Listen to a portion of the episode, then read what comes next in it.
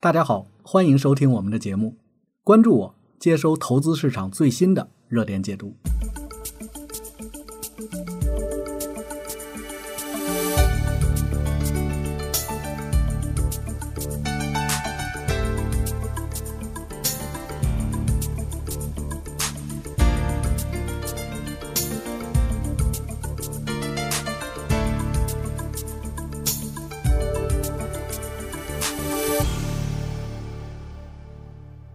看最近不少朋友在问啊，就是这个市场到底了没有？是不是 等不及都想赶紧上车了？其实啊，我跟你说啊，越是现在这种行情不好的时候，散户呢一般就越不敢上车嗯啊，因为追涨杀跌一般才是人的本性嘛。嗯不管我能不能赚钱，哎，杀进去了，钱先花出去了，感觉很刺激，情绪上好像就先可以得到一些短暂的满足。嗯所以这种时候啊，一定要做一件特别重要的事儿，那就是要逆反你自己的选择。嗯，其实我也有这种感觉，就是我用一个模拟户去实验过啊，就是没给自己制定那种投资计划，然后也没有管理仓位什么的，就是看到好的就买，然后就变成了那种不停的止损又止损。嗯，而且我也不是用那个模拟户去追妖股，就是稍微分析过的，但是可能没怎么分析。所以说你还是偏交易型的。嗯我相信啊，大多数人是没时间去看盘的，可能也就早上看一眼，晚上看一眼啊，或者打打新债什么的。嗯，其实不看盘好，我觉得看盘一天的心情就被影响了。嗯，所以说长期投资啊，不光是要能赚钱，自己的情绪一定也要能被照顾到。嗯像咱们刚才说的，对吧？投资是一个逆人性的东西，你要是真的天天盯盘，天天跟自己拧着来，那天天难受。是，所以普通投资者还是选择中低风险的品种，就是长期持有比较合适，不然花这个太多精力的话，在这上面，然后还得跟自己作对。嗯，对。如果做长期投资的话，肯定是要把情绪保持在一个比较温和的状态，不然你也拿不住啊。嗯比如像今年前三个月，对吧？遇上这种行情不大好的时候，很多人就说我直接躺平了算了，对吧？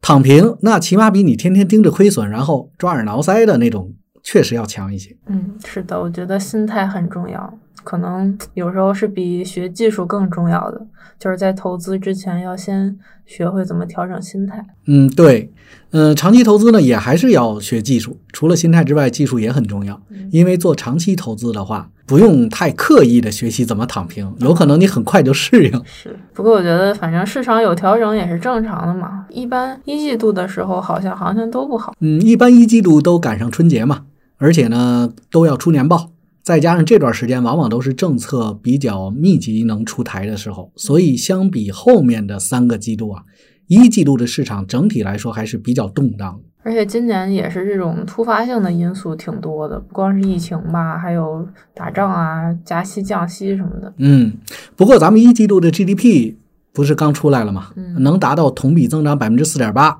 哎，这个数值相当不错了，跟年度目标五点五相比，非常不错。是的，好几个一二线城市也因为这次疫情就是停工停产了。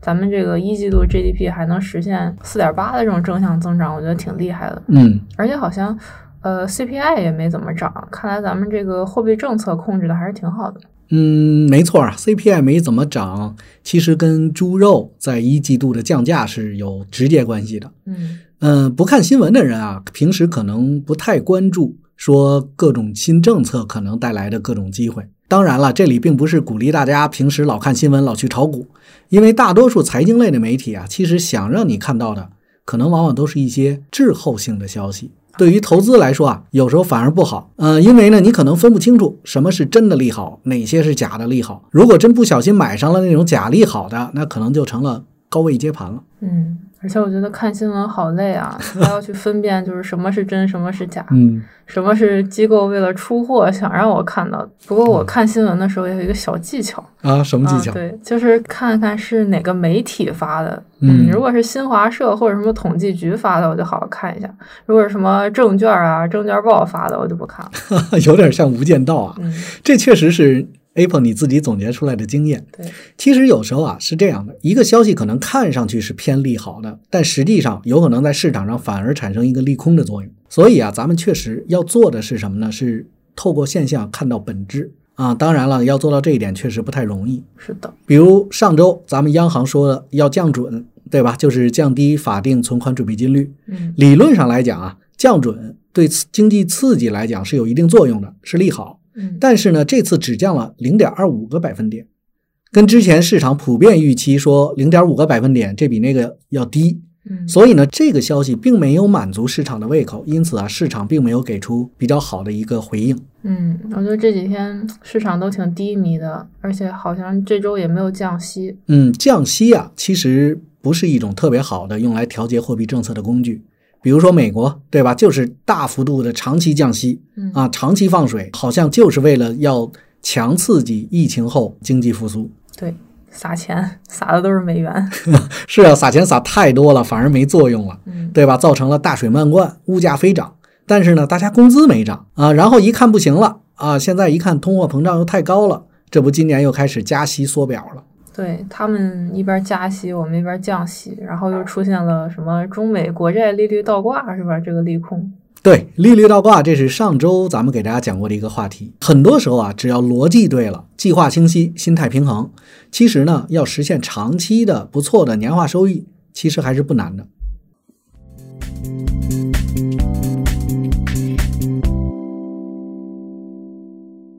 我看咱们后台问的还是不少朋友对这个基金是比较感兴趣的。嗯，那如果作为新手的话，应该怎么去挑选基金呢？就是有没有什么常用的指标，我可以参考一下？确实是有几个比较常用的指标啊，大家学了后啊，就可以自己按照这几个指标筛选试一试。嗯，哪儿不明白的，可以问一下咱们基金训练营里的老师。啊，对，大家去阿牛辅导公众号的话，就可以加到我们这个很专业的基金辅导老师了。对，其实啊，大家选基金肯定最关心的就是这只基金到底赚不赚钱，所以啊，就要看收益率这个指标。收益率这个指标啊，大家一定要记住，它是要按照时间来划分的，嗯有一周的、一个月的、一年的。但是呢，基金它本身是一个适合长期投资的品种，所以啊，收益率一般要看三年的，甚至长到五年才比较有意义。嗯，那种一周的啊、一个月的这种收益率有波动，我觉得是很正常。没错，咱们看收益率的时候啊，而且要先选择那些能跑赢同类平均的，以及呢能跑赢业绩比较基准的。看排名的时候呢，尽量选择起码前百分之五十的呗。对，就是长期能赚钱的才是好基那肯定的，呃，长期都亏钱的基金经理那能行吗？啊。对，大家如果手里这个持有亏损的基金，可以去那个阿牛辅导啊、找我们班主任老师问一下，看看这个基金是去是留。嗯，咱们刚才说啊，筛选基金的时候还可以关注一个指标啊，那就是可以关注最大回撤。这个呢，可以理解成说这只基金可能发生的一个最大的亏损幅度。嗯所以呢，这个指标啊，最大回撤它肯定是越小越好的。如果越大，那说明这个基金它本身的风险就会越高。还有呢，另外一个指标叫波动率，也是用来衡量基金风险的。波动率呢和最大回撤一样，都是越小越好。对，因为收益差不多的话，肯定是这种波动越小的、越稳定的，我们拿着越安心。对啊，因为大多数朋友啊，应该都是风险偏好比较低的，所以呢，一般人的投资风格都会比较保守。呃，对于小白或者投资年数不长的人来说，一开始先求稳肯定没错。所以这时候呢，尽量选择波动小的这类基金。对，不知道怎么选基金的朋友，也可以加入我们阿牛的这个基金课程来学习一下。嗯，咱们刚才说了两个了指标，那筛选基金的第三个指标，就大家可以看一下夏普比率，它呀代表了某一只基金的性价比。简单来说呢，就是收益和风险比，这个指标越高越好。比如说，你能查到某一只基金的夏普比率是二，嗯那就意味着买它的人每承担一份风险，可以获得两份回报嗯啊，那这个性价比就属于很高的。那也就是说，这个夏普比应该至少要大于一，是吧？对，夏普比率啊，大家至少选择一以上的。所以呢，咱们把刚才讲的那三个指标啊，收益率、最大回撤还有夏普比率这三个结合起来看的话，那就是收益率一样的两只基金，大家应该去选择那只回撤更小，而且夏普比率更高的，相对来说就更稳妥。嗯，那这三个指标应该就是用的比较多的，是吧？啊，对而且不管什么类型的基金，都可以用这三个指标做一个这种初步的衡量。没错，呃，这三个指标确实它只是一个初步的衡量，筛选基金还可以用到更多的指标。大家可以去我们的公众号找到辅导的老师去领一下相关的资料。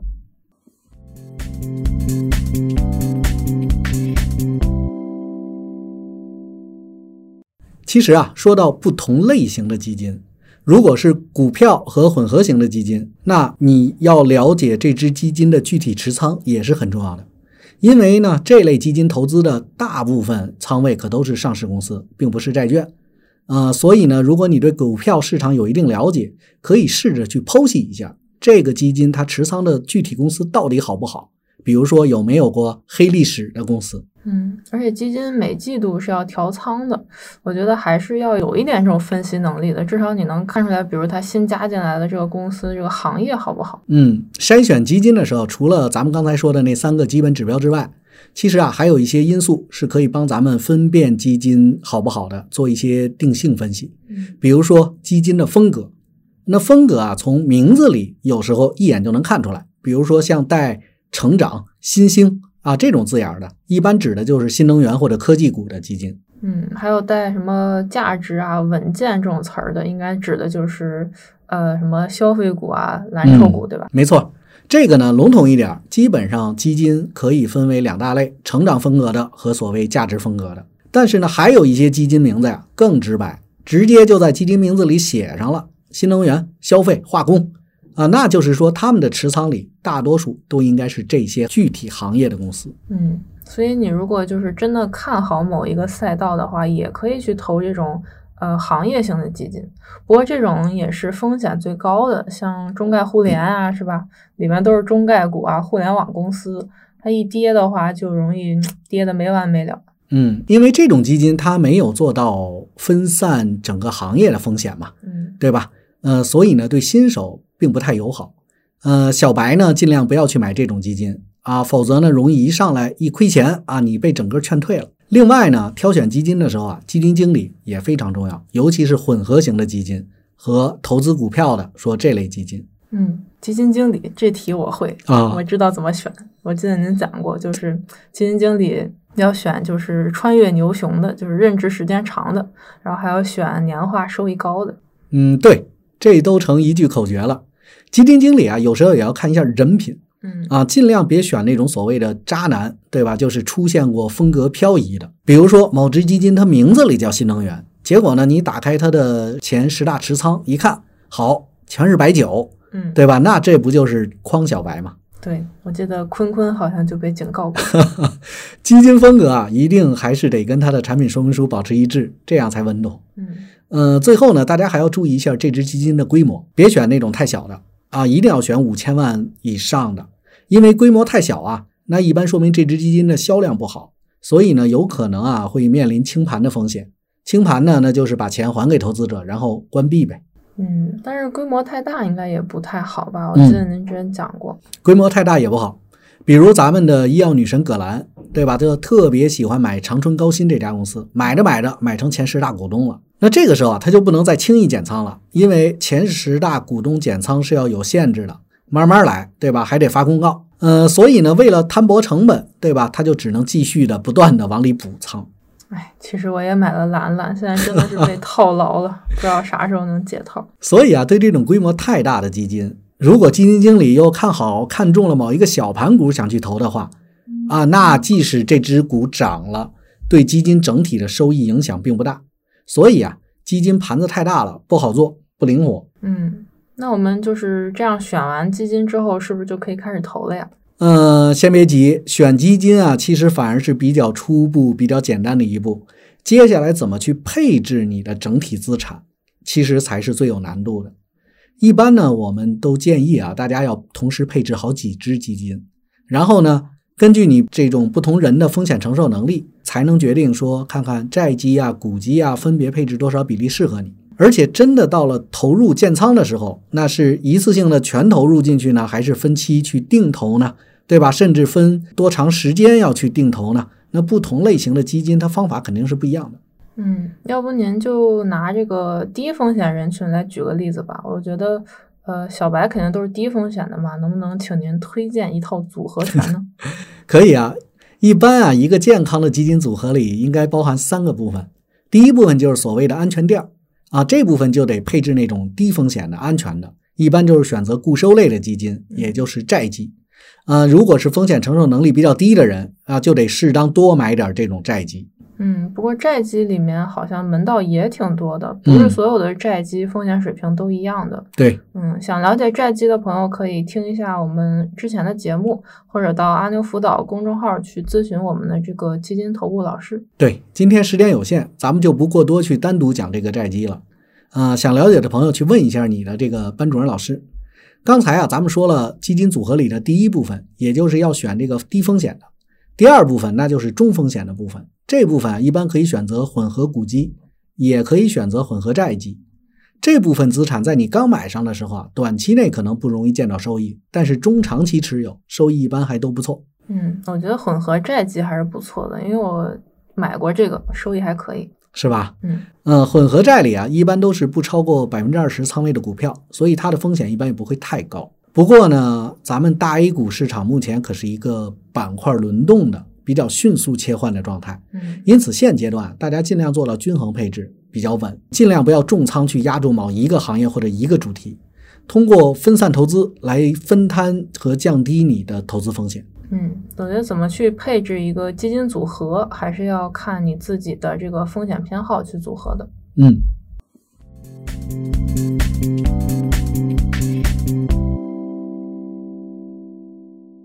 其实咱们经常说，投资就是选趋势、选赛道，只要选对了风口啊，就可以坐等起飞了。嗯，这句话本身是没毛病的，但是怎么去选赛道、选风口这件事儿，那就仁者见仁了。嗯，每个人看法肯定不一样。不过啊，也正是因为观点不一样，这个市场上才能产生交易嘛。你想啊，要是所有人都看好同一个行业，比如说光伏，大家都去挂了买单，没人挂卖单，那自然也没有成交了。对，所以观点不同也是很正常的。就我也我也经常看到别人跟我的看法不一样，嗯，但是我也不想去杠人家，对吧？而且我觉得，就是即使去看同一个行业，有时候长期和短期的也可能会产生分歧。嗯，就像半导体行业呗，这个赛道大多数人可能觉得啊，包括我也是这么觉得的。长期来看，它肯定是个好赛道，因为未来全球的芯片需求一定是越来越大的，尤其是高端芯片的需求肯定巨大。嗯，不过最近新能源车好像因为这个停产了，好像就是芯片这供应链断了，嗯，物流不通畅。嗯，是的，未来之前不也说停产了吗？上周小鹏也说好像要快被逼停产了，嗯，因为上海的供应链有问题嘛。对，那疫情还真是挺严重的，不知道有没有想买电动车的朋友，估计要再等等才能提车。嗯，不过情况应该有所好转了。工信部发了一个供应链的白名单，目的就是为了让汽车啊、集成电路、消费电子这些行业的供应链赶紧恢复物流，所以估计啊不会造成大面积停产出现。可以的，给国家点个赞。哈哈，不过半导体这个行业短期啊，我个人并不是特别看好。虽然咱们都说科技兴国，对吧？但目前国内的这些半导体企业竞争力啊，确实还是不太强的，嗯，在全球呢排不上号啊，龙头企业没有明显的能够体现。而且这两年呢，估值已经被炒得挺高了。嗯，但是如果我已经上车了，买了半导体行业基金呢，比如诺安呢？啊，蔡经理的诺安嘛，啊，对，前两年涨幅挺大的，对吧？但毕竟它是个行业型基金，嗯，周期性很大，所以风险还是蛮高的。因此呢，最近一两年，对吧？你看到了回撤会比较大啊。那大家在投类似这种行业性或者叫窄基之前啊，一定要先想好。你到底能不能承受相对应的巨大回撤的风险？不过呢，如果你真的长期特别看好这个行业，那继续定投绝对没问题，毕竟是长期持有的嘛。但是如果是个股的话，短期内我建议大家不要去碰，因为现在啊还没有见到见底反弹的这种迹象。我觉得主要是不光是半导体吧，就是这种高科技行业，很多人都不太懂。然后你不去深入研究的话，也很难去挑选哪个公司是比较有价值的。嗯，半导体它确实是个特别复杂的行业，比如说光做芯片用的那种稀有气体，好多种，嗯，每一种都能找到对应不同的一家公司，所以呢，它就不像咱们去买个白酒啊、啤酒、瓜子儿那么简单了。对，还是不懂的不要随便投。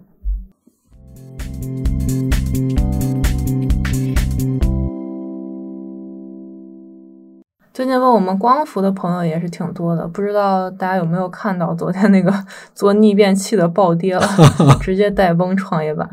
阳光这个呀，没办法，本来它估值就很高了，结果现在呢发了个年报，业绩突然刹车，增收不增利，那肯定是要跌的。所以啊，出年报这几个月，大家选择的时候啊，尽量还是小心点。业绩好的一般啊，年报早就发出来了，不会等到现在都快四月底了才发。嗯。那个隆基，而且隆基还没发年报，不知道有没有人买啊？我都没买的，我都开始担心它。而且啊，有个别公司出业绩预告发的比较早，看着好像业绩挺好，赚了挺多钱的。结果呢，它的年报实际出来的时候又成亏损几十个亿了。嗯啊，今年呢涨得特别不错的房地产里面就有这么一家，所以不知道大家看到没有？但是这种证监会也不管它吗？这也太搞了吧！所以最近还是行情不稳定嘛。对吧？所以光伏板块的感兴趣的朋友也别着急，再等一等。这个话说回来啊，光伏它本身还是个好板块，新能源里面嘛，就是光伏的发电效果是最好的，而且今年的装机量需求还是很大的。再过两年，可能行业增速才会慢慢下来。嗯，是不是不光咱们国内的光伏需求大呀？嗯，欧洲的需求，对吧？今年应该是爆发式增长，对吧？因为俄罗斯造成的欧洲能源危机嘛，天然气没有了，所以呢，就只能做能源替代。靠什么烧煤啊，或者依靠太阳能，对吧？那正好咱们国家的光伏出口挺多的，所以呢，今年咱们国内的这些光伏企业销量啊，预计应该还是挺不错的。那长期来看，光伏怎么样呢？长期来看的话，我觉得光伏有可能慢慢的，它可以演变成一种工业事业型的行业。长期来看的话，我觉得光伏可能会慢慢演变成一个公用事业型的行业。因为光伏现在可能面临一个产能过剩的问题，这两年咱们都看到了，光伏企业一直在拼命的扩产能，嗯，这样才能抢占市场，对吧？然后国家也会给一些相应的补贴的。但是今年开始啊，补贴减少了，比如像前两周隆基发过公告嘛，说云南省取消对它的电价补贴了，所以这个肯定对业绩有一定影响。嗯，我觉得光伏主要是发电容易，但是它这个储电和输电有点困难。对，这也是现在整个行业都还没有得到特别好解决的一个问题。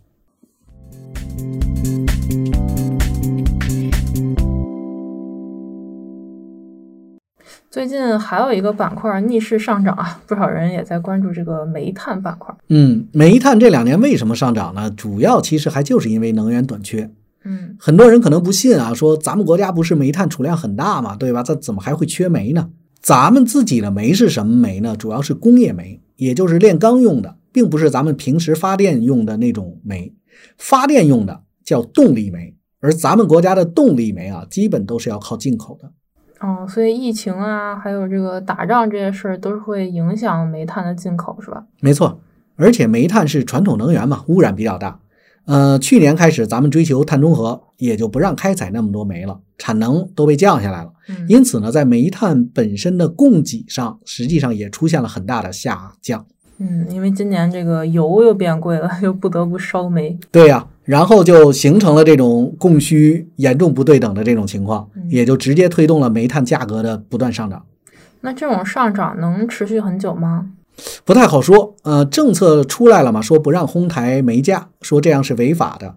但是呢，另一边是市场化，对吧？看不见的手在调节，所以这两边啊会产生一种博弈吧。那煤炭股的分红怎么样啊？就是股价都已经涨了这么多了，你看就有个龙头的股息率还是比目前的定期存款要高的。但是如果去看它的估值的话，那现在就比较高了。如果你本金比较多，想长期持有拿分红的，可以再等等，因为现在入手我觉得有点贵。嗯，好的，最近确实是涨挺多的。嗯，确实是在当前这种市场的环境下，真的挺考验大家的心态的。对啊，就是看手里的亏损啊，我就没有信心，也不知道该不该补仓。其实啊，我觉得啊，最坏的时候已经过去了。最近这一个月，其实主要是震荡，市场交易呢也一直在缩量。嗯，就是不知道这个磨底要持续多久啊，有一种小刀拉肉的感觉。我觉得震荡之后啊，希望其实还是挺大的。有几件事儿大家可以后续关注一下，一旦出现好转的一些信号啊，有可能会刺激大盘，就能产生上涨情绪了。嗯，那是不是也要看这个美国加息啊？海内都无所谓了，已经，因为靴子落地了嘛，谁都知道会加息。而且不光加息，他们还缩表呢。呃，所以后面再出这种消息，对咱们 A 股基本没什么影响了。咱们目前还是得尽量关注咱们自己的政策。那是不是乌克兰打仗也跟咱没啥关系了呀？也是属于这种利空出尽？这个倒不一定，因为它跟美国加息不是一个性质的事儿。咱们跟美国之间啊，没有特别多贸易上的这种依赖，可能影响比较大的会是中概股。关于这个问题的协商，对吧？可能并不会出来一种特别好的结果。我也觉得是。嗯，那像俄乌之间的矛盾啊，他们本身都是有很多资源的，一定会影响全球的大宗商品价格的变化。嗯，比如像最近的粮食、化肥、石油，对吧？还有很多的有色金属在涨价，所以至少在今年年内都会延续这种涨价的趋势。嗯，虽然打仗不是什么好事儿，但这样一看，这些好像都是投资机会啊！就是今年粮食和煤炭都涨得这么猛，哎，我怎么没想到呢？其实你看，这就是思考问题的逻辑清不清晰，对吧？看一看有因了，能不能推出果？嗯，当然也有一部分原因啊，可能跟你知识储备不到位有关系。你可能呢平时并不能直接反映出来说俄罗斯是一个。这么大的一个出口大国，对吧？结果等板块涨起来了，有可能才后知后觉，发现哦，原来这么回事。对啊，我觉得嗯，您这个 石油 ETF 就买的挺好的，但是我就经常马后炮啊，就跟不上这个趋势。嗯，虽然咱们不要去预测大盘的涨跌，但是啊，这种趋势性的预测，很多时候大家是可以提前布局、提前想到的。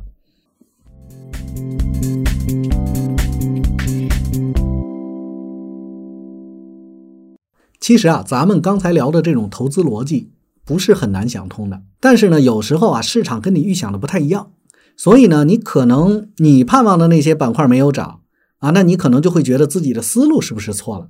对啊，我记得经常有人说什么二月炒农业，十一炒旅游，还有什么十二月炒消费这种。要真有这么准，那不是傻子都能赚钱吗？这种逻辑啊，可能是因为每个行业都有自己的一定的季节性。在旺季的时候，可能那个季度的业绩会好一些，比如说像二月炒农业那个，对吧？至少是有政策当依据的，也就是说每年都会出台一个一号文件，一号文件基本都是农业。嗯，这次呢，像俄罗斯这种事儿啊，它原本出口的那些资源不出口了，那相关的行业才会涨价。这种呢是确定性比较高的一种事儿，是比较容易预判出来的。嗯，肯定比你刚才说的那个口诀啊要靠谱多了。对，我觉得就是这种大事情出来的时候，我总是反应不过来。嗯，那如果后面就是如果俄罗斯继续被制裁，就是他俩还继续打下去的话，那这些相关的行业板块还会涨吗？市场呢是炒情绪的，都会是提前做反应的。这个事儿呢发酵到现在，其实市场已经把可能的风险啊都已经消化完了。你想，这都过去多久了？嗯，现在再去发这个所谓的战争财，对吧？黄花菜都凉了。嗯，你再去挖掘什么资源，因为打仗会涨价，对吧？肯定就晚了。嗯，那我觉得现在这个最大的利空好像就剩疫情了吧？下一步我们肯定得恢复消费，不可能一直靠房地产或者基建去刺激经济。嗯，确实是。而且很多省份啊，今年的地方债已经发行了将近百分之八十了。你想，这一季度才刚过去，就花了这么多，对吧？后面很难再有持续性了。今年的疫情啊，尤其影响了长三角、珠三角，那这可都是经济最活跃的地区，所以受限是比较严重的。嗯，影响到很多企业的那个正常生产了。对，现在国家是在全力的去帮助这些地区复工复产的。我估计后面停工啊不会再严重下去了，会慢慢好起来。而且呢，国家会继续刺激咱们的内部需求。比如说像这周食品饮料，对吧？又走出来了一小波。嗯，其实前一阵儿我还挺担心咱们就是一季度的 GDP 不好的。嗯，好在咱们一季度 GDP 还可以，对吧？这也算是个预计中的利空，但没有出现，对吧？不然可能又会跌一下。对呀。那除此之外，你觉得会有什么特别坏的事情发生吗？我觉得这个月没降息，其实不是个好事儿。就因为像上周好像降准了，大家就期望这周继续降息，但是它。没有出现这种双降的好消息。你知道咱们为什么不降息吗？换句话说，降息就一定是好事吗？降息会导致物价上涨啊，就像美国那样，所以咱们可能没降息吧。嗯，这是比较明显的一个原因，但其实还有更深的原因在里面。嗯，为什么咱们不充分利用降息这种工具，直接下猛药来刺激经济啊？其实说到底，降息也只是一种工具，一种手段而已。